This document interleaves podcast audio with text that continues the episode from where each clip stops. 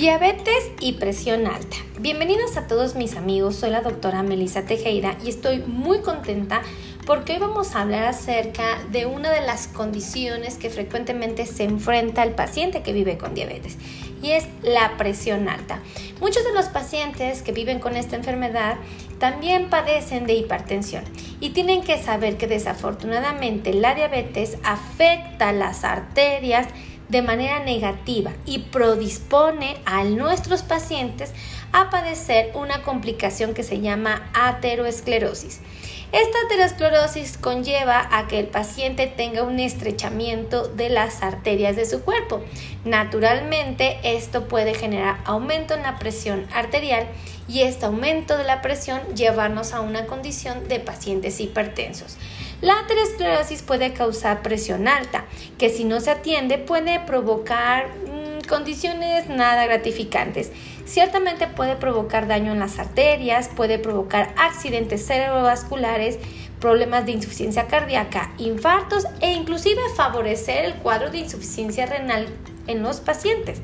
Ahora, Tienes que saber que los pacientes con mayor riesgo de padecer presión alta evidentemente viene siendo la comunidad que vive con diabetes.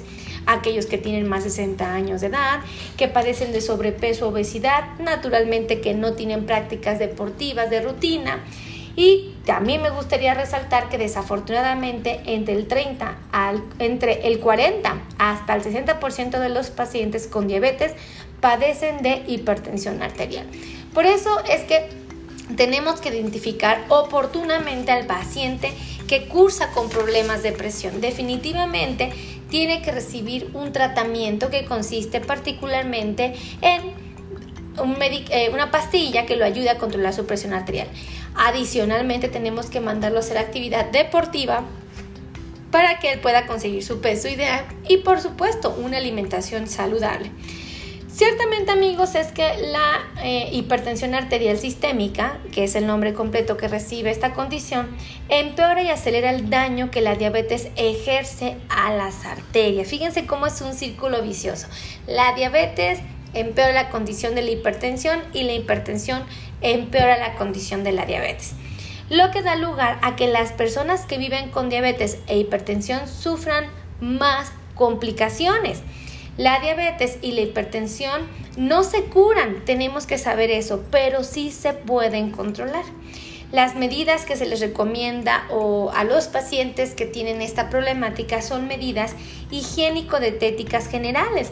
¿En qué consisten? Naturalmente, en controlar el peso del paciente, en aplicar o realizar una alimentación saludable, en realizar ejercicio, evidentemente suspender el cigarro y el consumo de alcohol, puesto que estos elementos pueden entorpecer la salud y el bienestar de la comunidad que vive con esta enfermedad.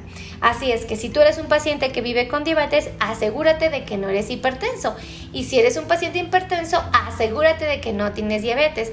De esta manera vas a poder atender oportunamente cualquier situación que apareciera en tu cuerpo.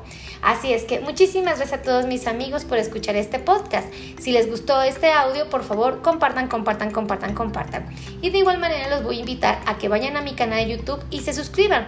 Ah, búsquenme con mi nombre, Melissa Tejera. Ahí hay cientos de videos que a ustedes les pueden gustar y sobre todo que los pueden eh, ayudar a tomar buenas decisiones para preservar la salud. Cuídense mucho, saben que los quiero y que lo que más deseo es su bienestar. Hasta luego, bye.